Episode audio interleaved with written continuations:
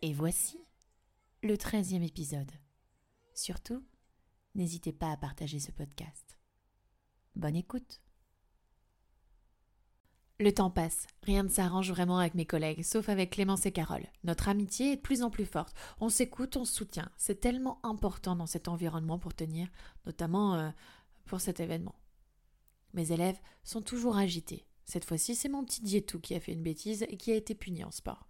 Nous avions sport l'après-midi. Lorsque je descends rechercher mes élèves, Dietou boude.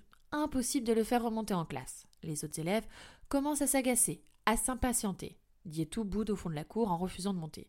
Pour m'aider, la PVP de sport me dit qu'elle le garde. Chose que j'accepte directement et je la remercie car j'étais vraiment bloquée. Je remonte, je fais cours, 16h30, fin de la journée, je descends les élèves et je rentre directement chez moi. Hum. Le lendemain, un vendredi, j'arrive en salle des maîtres épuisée de cette semaine et je reçois le dernier coup qui m'assomme. La PVP Sport me reproche de lui avoir laissé Dietou sans venir le récupérer à 16h30, que c'était un scandale car elle ne savait pas s'il pouvait sortir, et sur le fond, bah oui, je la comprends. Mais la forme, pas vraiment. Et puis, si une personne a un doute, il y a toujours le téléphone pour demander. Bref. Elle m'avait rendu un service qui m'avait coûté très cher. Étant faible, je quitte ces salles des maîtres, cette salle des maîtres pourrie. Je vais parler comme mes élèves d'ailleurs et je trouve un couloir où je m'effondre. Je ne tiens plus, je n'en peux plus. Je suis. Je suis écœurée. Heureusement, Carole et Clémence sont venues. Elles m'ont rassurée. Je n'arrivais plus à prendre sur moi. La journée commençait très mal, mais il fallait rester droite et prendre ma classe. En descendant, euh, dans mes souvenirs, c'était dans le préau car il pleuvait dans la cour. Mes élèves ont tout de suite remarqué j'avais pleuré. Ils remarquent tout, nos vêtements, nos cheveux, nos bijoux, nos boutons, tout. Certains sont venus me voir pour savoir comment j'allais. Avec inquiétude et compassion, Dietou est venu me voir et m'a tendu un bonbon. Tiens, c'est interdit à l'école, mais pas pour les maîtresses, et ça fait toujours du bien un petit bonbon. Comment effacer un écœurement, une colère, une peine en trois secondes? Tout simplement avec leur regard, avec son petit geste. Ils sont très forts, mes élèves, très forts. Nous montons en classe et nous reprenons nos leçons. Les jours passent et la classe de mère approche. Les documents administratifs ont été récupérés, les valises sont en cours de préparation. Tout va bien.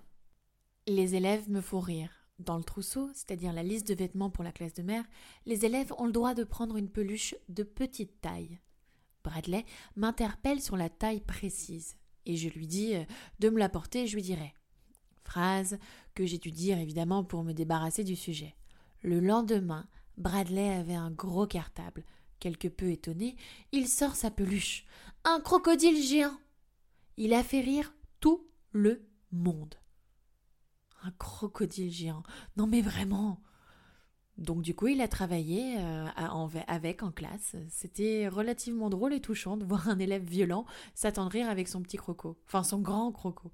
Comme quoi, ils sont encore tout petits.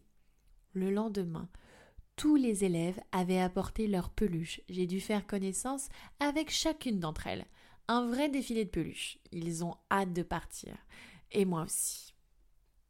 Aujourd'hui, c'est le grand jour. Nous partons en classe de mère.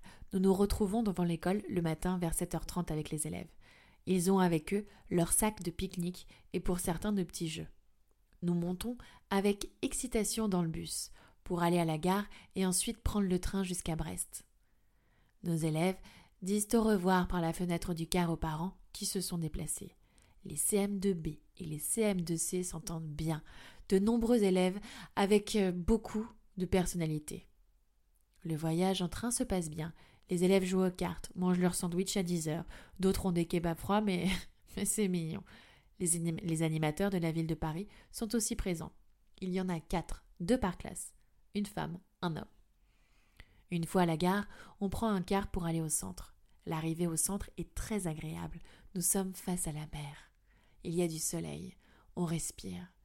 Avec Madame Ménard, nous devons rencontrer le directeur du centre pour faire le tour et comprendre l'organisation. Pendant ce temps-là, les enfants sont avec les animateurs. Mes élèves allaient être dans un bâtiment, vu sur mer, avec des baies vitrées. Ceux de Madame Ménard seraient plus haut vers la forêt. Comme il n'y avait pas de chambre pour moi, je devais dormir dans le bâtiment des CM2B, à côté de Madame Ménard. Lorsque l'on arrive sur un lieu, on explique les règles de vie, la répartition des chambres et la visite des lieux. Puis, on récupère nos valises qui ont été livrées. Les élèves s'installent avec joie, leurs amis dans leur chambre. Certains sont organisés, d'autres beaucoup moins. Ils sont mignons. Ils se répartissent les lits, se montrent leurs peluches. Bref, c'était un moment très, très agréable.